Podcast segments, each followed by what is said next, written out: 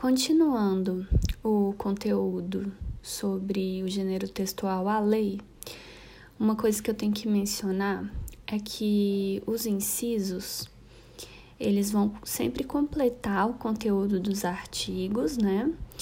E, vai, ter, vai estar sempre depois de dois pontos. Vão ser representados sempre por algarismos romanos. Por exemplo, é, um, dois, três, né? enfim, os algarismos romanos mesmo.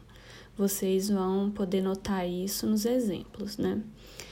E as alíneas, é, por consequência, logo depois dos incisos, né? Como continuação do conteúdo, e vão ser sempre representados por letras minúsculas e em ordem alfabética. A, B, C, enfim, vocês vão ver aí os exemplos. Um abraço.